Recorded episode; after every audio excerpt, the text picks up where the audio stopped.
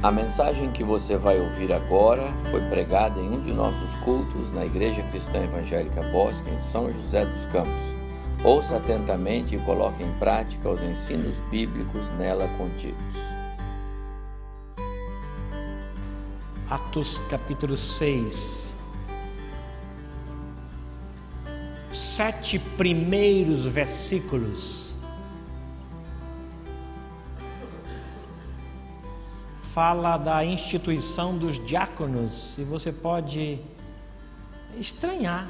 Meu Deus do céu, o que, que você vai falar sobre isso daqui? Um culto centenário. Foi o que Deus colocou em meu coração e com temor, muito tremor e joelho batendo, que eu estou aqui e Deus sabe disso. Só Deus é que pode dimensionar o tamanho do meu temor ao ler essa palavra aqui. Mesmo assentados, mas com a devida reverência,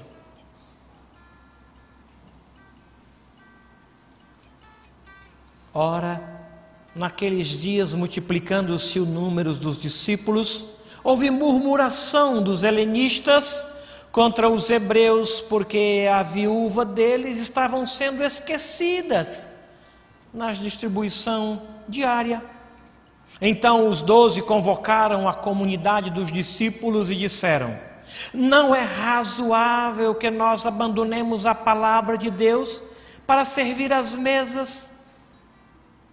Mas, irmãos, escolhei dentre vós sete homens de boa reputação, cheios do espírito e de sabedoria, os quais encarregaremos deste serviço, e quanto a nós, nos consagraremos à oração e ao ministério da palavra.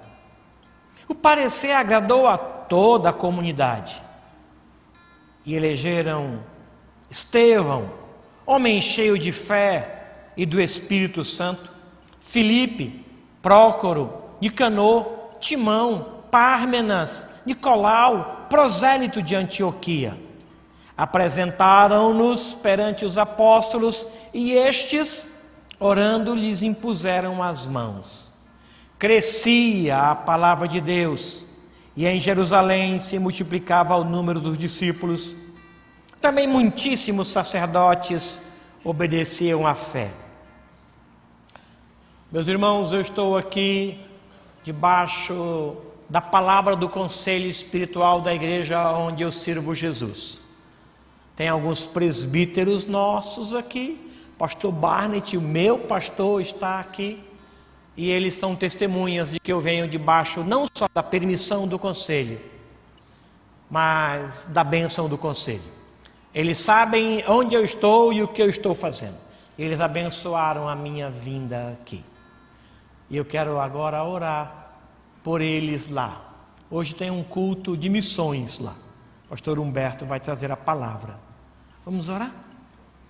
Senhor, é teu esse ajuntamento. Como é teu o ajuntamento lá na central. Aqui se prega a palavra, lá se prega a palavra. Aqui se canta louvores, lá se canta louvores. Aqui o teu nome será glorificado, bem como lá também. Aqui é o teu povo que se reúne, lá é o teu povo que se reúne. Temos o mesmo Espírito, o mesmo Deus, a mesma fé, o mesmo Senhor e o mesmo Salvador. Portanto, agora supera as minhas limitações, limitações essas que o Senhor conhece tão bem. Só eu e o Senhor sabemos do meu temor, mas só o Senhor poderá superá-lo por amor do teu povo. Faça isso agora aqui. Faça isso também lá na central, abençoando o teu povo, em nome de Jesus. Amém. Amém. Dona Ondina, esse é o dia que o Senhor Deus fez. Nós nos alegramos não no dia, mas no Senhor que fez o dia. E Ele fez todos os dias, como falou a Egliane. Desde o primeiro dia em que alguém disse: Nasceu uma menina. Os dias já estavam escritos e determinados quando não havia nenhum deles. Amém? É verdade. Por isso nós nos alegramos, não no dia, mas no Senhor que fez o dia de hoje e fez o dia de ontem, e pelo visto ele fez com, com sabedoria. Ele colocou muito da sua excelência. O que é que se dá de presente a uma senhora com 103 anos? Vocês pensaram nisso? Vamos sair para comprar algo para alguém de 103 anos? O que, que lhe vem à mente como um presente? Essa época que se aproxima do Natal, a gente fala muito de presente, e eu acredito que alguns de nós aqui já se decepcionou com um presente recebido. Você criou aquela expectativa. Natal, amigo secreto na empresa, amigo oculto é, na igreja. Aí você cria aquela expectativa, aí você sai e faz uma compra na expectativa de receber algo que você espera, idealizou. Aí quando chega, põe-se os presentes em cima da mesa, aí você fica como que torcendo pelo volume maior. É assim com vocês ou é só comigo? Fica assim olhando, assim, tomar aquele lá, o nome daquela loja, aquela loja só tem coisa boa. Tomara que a pessoa que me tirou tenha ido naquela loja. É provável que você já tenha decepcionado ou frustrado alguém. Amigo secreto. Às vezes eu acho que o nome não deveria ser amigo secreto, deveria ser presente secreto. Porque o amigo desaparece, é por isso que ele é oculto, ele é secreto, porque a gente não sabe o que vai receber nem de quem vai receber. Porque tem gente que não tem muita habilidade para comprar presente. Conhece alguém assim? O gente não tem habilidade nenhuma para comprar presente. Nenhuma, nenhuma, nenhuma. É zero. Eu não sei como é que ele escolhe presente no Unidunité, ou pelo valor, no 1,99. Eu não sei, mas tem gente que não tem habilidade. A minha esposa fez aniversário éramos recém-casados e eu comprei para ela um espremedor de fruta. Você não consegue imaginar a alegria dela com o volume. E quando ela tirou aquele volume, era um espremedor de laranja, espremedor de frutas, da valita. Por que eu dei aquilo? Porque eu amava suco de laranja. A bem da verdade era como que uma bola que se joga na tabela. Não é na tabela que você quer jogar, mas é o meio mais fácil de chegar na cesta. Eu joguei na tabela. Ela olhou para aquilo e agradeceu. Eu decepcionei. No ano seguinte eu me redimi. Comprei uma panela de pressão. Gente, mas não era uma panela de pressão qualquer, não. Era um negócio de teflon. E ela olhou, abriu e tinha um anel dentro da panela de pressão. Aí eu me redimi. Às vezes nós criamos expectativas acerca de presente. Eu não conheço ninguém mais habilidoso em dar presentes do que o Senhor Jesus. E esse texto é um presente para nós. Ainda em se tratando de presente, antes de entrar no texto, para ver o que Deus traz nesse texto de presente para nós, é, que presente você está deixando para o seu filho? Para o seu neto? Eu não falo agora para o Natal, eu falo para o Natal do ano 50. Para o aniversário dele, quando ele fizer 50 anos, 60 anos. Ele vai olhar para trás e vai lembrar do quê? Como falam tanto a palavra do momento legado, qual que é o legado? Qual que é a história? O que você está construindo para os seus filhos, para os seus netos? Qual é a história que ele vai lembrar? O que é que ele vai contar? Isso daqui eu aprendi do meu pai. Isso daqui foi o meu avô que deixou. Olha, eu não esqueço da minha mãe quando ela me contou essa experiência. Apegou-se a minha alma àquela história. Isso daqui foi presente dele. Eu não tenho só como herança deixada ah, o carro, a casa, eu não tenho apenas o nome, eu tenho uma história. Deus me presenteou. Ótimo, excelente. E o que, é que você está deixando? Qual é o, o legado? O que é que seus filhos e netos vão lembrar? Ou você não pensa nisso? Ah, já deixei aqui um terreno para um, uma casa para outro, esse aqui é o carro da viúva. É, é só isso? Como é que você vai ser lembrado? Aqui nos conta a história de um presente que Deus deixou para nós, um legado para toda a igreja, para quem tem poucos dias, como falou a Egliane, ou para quem tem 103 anos, é um presente. Porque olhando para esse texto aqui, está o legado deixado por uma igreja que crescia, multiplicou-se o número. E naturalmente houve murmuração, porque um grupo naturalmente foi esquecido. Um grupo quase invisível foi esquecido. Eu não sei se aqui no bosque tem um grupo de gente invisível. Mas domingo passado, o pregador do culto da noite nos falou de um grupo de gente invisível que está na igreja, mas ninguém vê. Ninguém sabe o nome. Ninguém sabe aonde mora. Eles entram e saem, a gente não percebe. Nós os tornamos invisíveis. Nós legamos para ele a invisibilidade. E esse texto traz à tona isso. Um povo foi esquecido.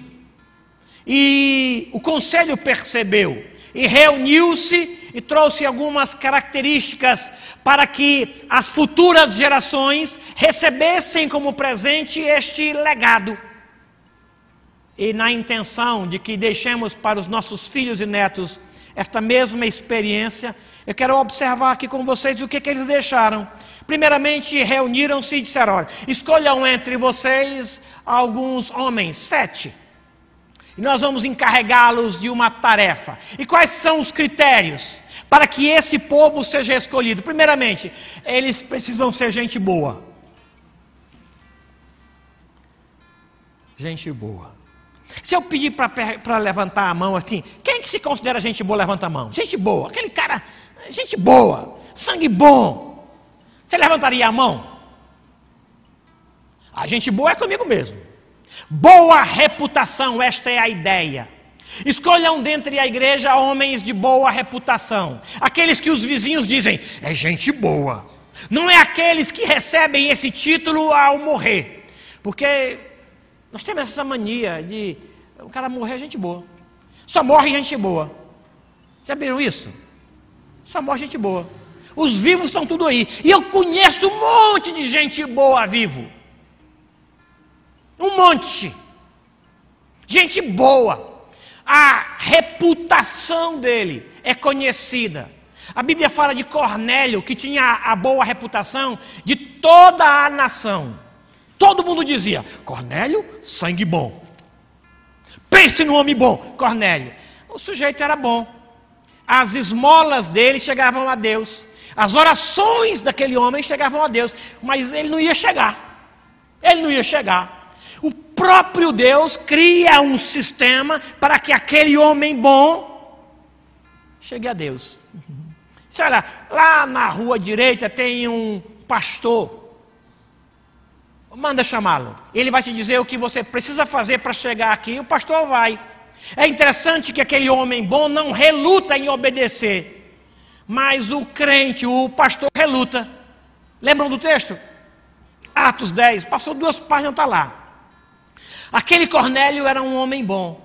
E ele deixa isso para a sua geração. A dona Ondina é gente boa. E gente boa gera gente boa. Gente boa produz gente boa. E numa época de grande dificuldade, ela criou meninas e criou um menino. E esta igreja é testemunha de que aquele menino é gente boa. Ou não? Quem acha que aquele menino nascido dela é gente boa, levanta a mão. Ele vai ter que ver. Agora, quem acha que aquele menino que nasceu ali é lá essa coisa toda, levanta a mão. Gente boa. Não é, Diane? Menino bom. Um homem no meio de tantas meninas conservou a sua integridade. A dona Ondina é gente boa, tem boa reputação, não apenas porque ela é uma gente boa, mas porque ela gerou gente boa. Eu já ouvi as histórias dela de colocar todo mundo para ir para a escola dominical, domingo cedo, mesmo que eles não quisessem. Ela perguntava, filho, você quer ir para a escola dominical hoje? O que, que você acha de levantar cedinho para a gente ir? Ela não perguntava, ela colocava todo mundo para ir. Estou certo, meninas? Não se perdeu uma só. Nenhuma. Vingou todas. Porque gente boa gera gente boa. Gente boa produz gente boa. Aí aqui diz as outras características. Cheio do Espírito. A liderança exercida no reino vai precisar desta capacidade. Aí diz que também era preciso sabedoria. Nós não temos noção de como que era difícil criar filhos naquela época. Ela e o seu Bueno criaram muito bem essas meninas. Parabéns, dona Ondina. a senhora é gente boa. É um privilégio tirar selfie com a senhora. Dona Ondina, eu nunca, nunca preguei num culto de alguém com 103 anos. Olha que honra a minha. Quem é que já foi em um culto ou em um aniversário de alguém com 103 anos? Levanta a mão. Vocês são privilegiados. Vocês estão participando pela primeira vez, assim como eu, de um culto de celebração a Jesus por 103 anos. Quem aceita estar aqui para comemorar 104 anos, levanta a mão. 104, hein? Quem não quer estar aqui? Ah, quer não. Cheios de seiva e de verdor. A dona Undina é cheia de seiva, algo que só Deus vê dentro dela mas é cheia de verdor, algo que todos nós vemos. Assim é ela. É por isso que ela é gente boa, que produz gente boa, que gera gente boa. Outra observação é que esse texto fala de gente preparada.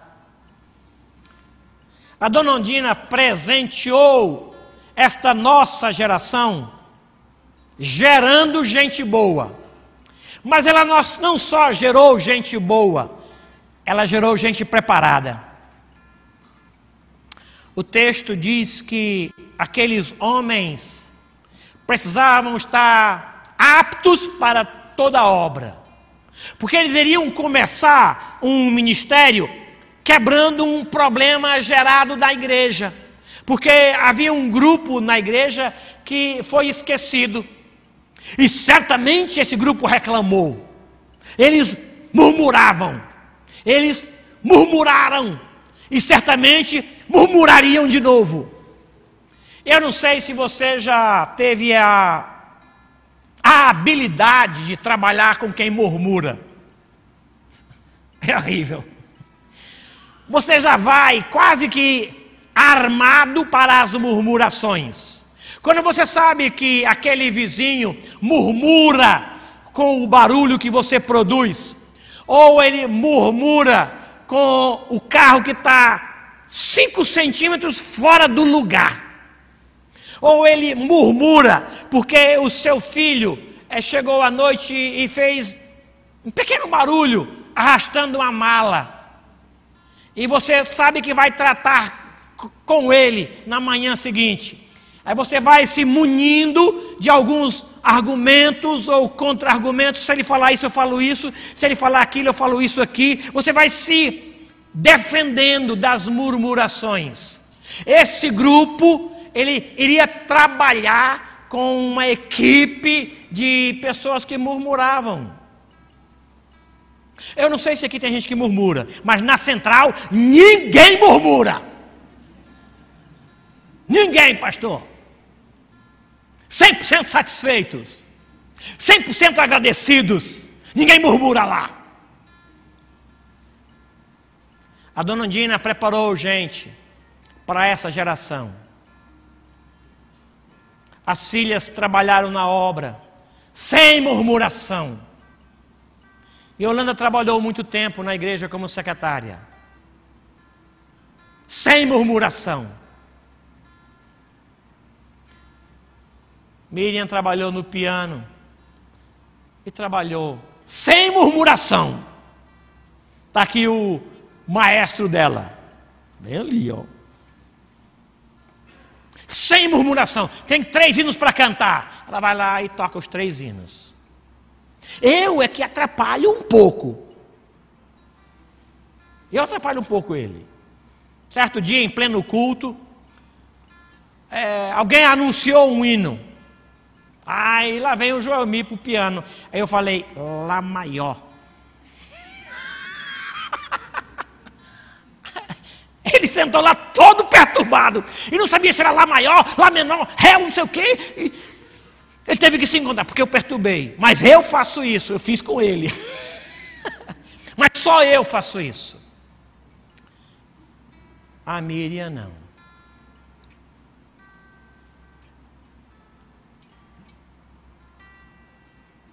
A Irania aceitou trabalhar com as mulheres em ação. Que fibra, que coragem, sem murmuração. Ela preparou os filhos para uma geração. Vocês conhecem o pastor, pastor Evaldo. Está ele aqui, sem murmuração, satisfeito, contente, agradecido para servir a Deus, no dia bom, no dia não bom, para servir ao Senhor, porque a dona Ondina preparou essa turma toda, ou seja, é um povo cheio de graça, está aí no, verso, no texto. Gente cheia de, do Espírito, cheio de sabedoria, cheio de graça esta graça que vem de Deus, não é o pastor que fortalece a igreja, não é o projetor, não é a música que fortalece, é a graça do Cordeiro de Deus. E nisso a dona Undina preparou os seus filhos, cheios de graça. É, é como é gostoso ouvir a mensagem do pastor Evaldo. Eu estive em Brasília agora e fiquei sabendo que ele passou por lá. No aniversário da igreja Bethesda. Eu peguei carona com o pastor da igreja. E ele foi agradecido o tempo inteiro pelo bom perfume que o pastor Evaldo deixou lá em Brasília. Homem preparado para toda obra. Quantas vezes eu ouvi falar que ele estava saindo daqui para uma reunião da MEAN e faleceu alguém. Ele deu meia volta e voltou. Eu aprendi isso. Gente preparada para servir. É o legado que a dona Undina deixou para essa geração. Eu não sei se ela tem diplomas na parede da sua sala. Eu não sei se ela fala inglês. Eu não sei se ela sabe digitar um texto num computador. Eu não sei se ela sabe mexer o celular. Eu não sei se ela sabe mudar os botões do televisor, esses mais novos agora. O meu neto sabe. Tem três anos, isso sabe.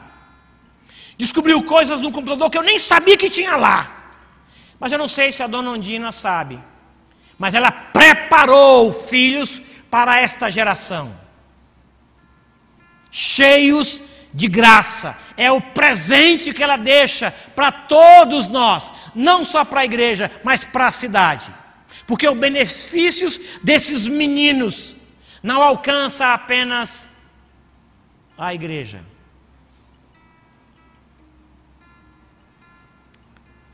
Alcança a cidade. As empresas por onde essas meninas passaram e aquele rapaz passou são testemunhas do bom perfume que eles deixaram ali. O que, é que nós estamos deixando para gerações futuras? Ou você não preocupa com isso? Quer deixar só o terreno? Vai dar problema. Pode dar problema. Vai deixar apenas o bom nome? Pode dar problema. Eu quero te convidar a pensar no que você está deixando para a geração futura. Deixe gente boa. Deixe bons filhos. Deixe filhos preparados. Quando Estevão morreu, ficou um perfume extraordinário lá. Ele encerra o seu ministério e Filipe pega dali. E continua o mesmo ministério, porque fora preparado da mesma forma. O seu bueno está com Jesus, mas a obra continuou. A obra não foi interrompida quando ele foi para Jesus. Por quê? Porque a dona Ondina aprendeu a preparar os meninos e continuou o preparo. Porque os filhos continuaram no ensino que aprenderam. Ela nos deu de presente isso presente para a geração. Estas são marcas que eram exigidas para a composição da junta diaconal daquela igreja. Que a dona Ondina não sendo diaconisa, mas observou a palavra e, junto com o seu esposo, prepararam os filhos para uma geração futura. Cento e três anos.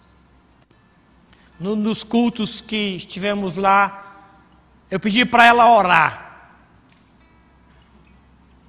E ela trouxe o Evangelho na sua oração evangelizou quem estava lá e quem assistia pela internet.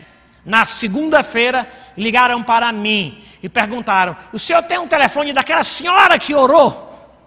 Ninguém lembrava da mensagem, nem do nome do pastor. Mas que havia uma senhora de 102 anos que fez uma oração que impactou, porque ela deixou isso de presente. Seiva dentro, verdor fora. Eu quero envelhecer assim, dona Ondina. Cheio de seiva por dentro e cheio de verdor por fora. Seiva que só Deus vê e diz: tem seiva. E cheio de verdor para que as pessoas digam: é do Senhor. Deus lhe abençoe. Assumimos o compromisso de estar aqui no dia caso agora, 14 de outubro do próximo ano. Não como pregador, mas para participar do culto. E o pessoal levantou a mão, dona Ondina. Tem que manter firme. Amém? Opa! Que bom. O culto no próximo ano. Amém. E nós queremos que pertença a Ele. E queremos estar aqui para celebrar Jesus pela sua vida. Vamos nos colocar em pé?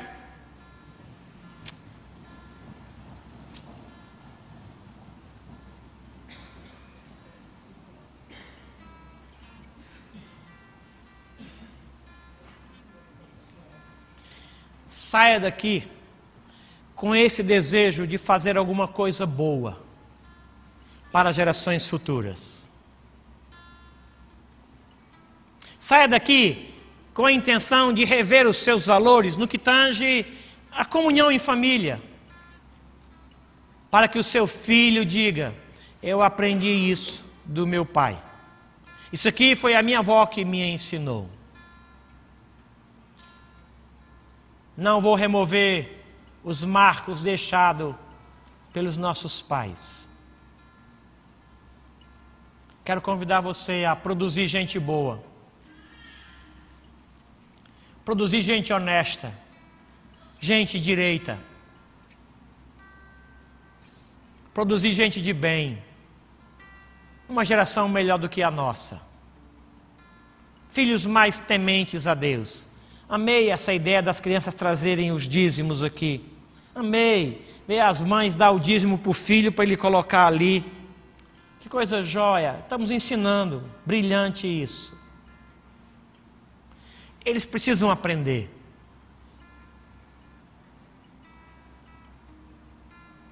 Vamos preparar os nossos filhos para a geração futura.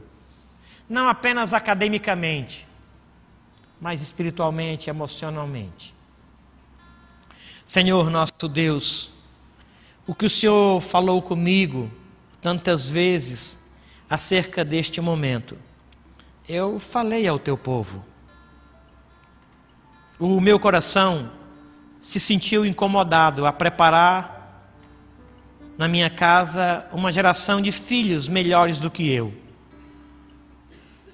Hoje eles são conhecidos pelo meu nome mas eu quero ser reconhecido pelo nome deles. Eu quero ser o pai do Delosteni. Eu quero ser o pai da Talita. Eu quero que chegue no lugar com a minha esposa e alguém diga: Esse aqui é o pai do Delosteni. E eu vou glorificar o teu nome, porque assim eu vou perceber que eu criei uma geração melhor. Ajude-nos nisso, ó Deus. A dona Ondina conseguiu com poucos recursos e muitas lutas, numa época difícil.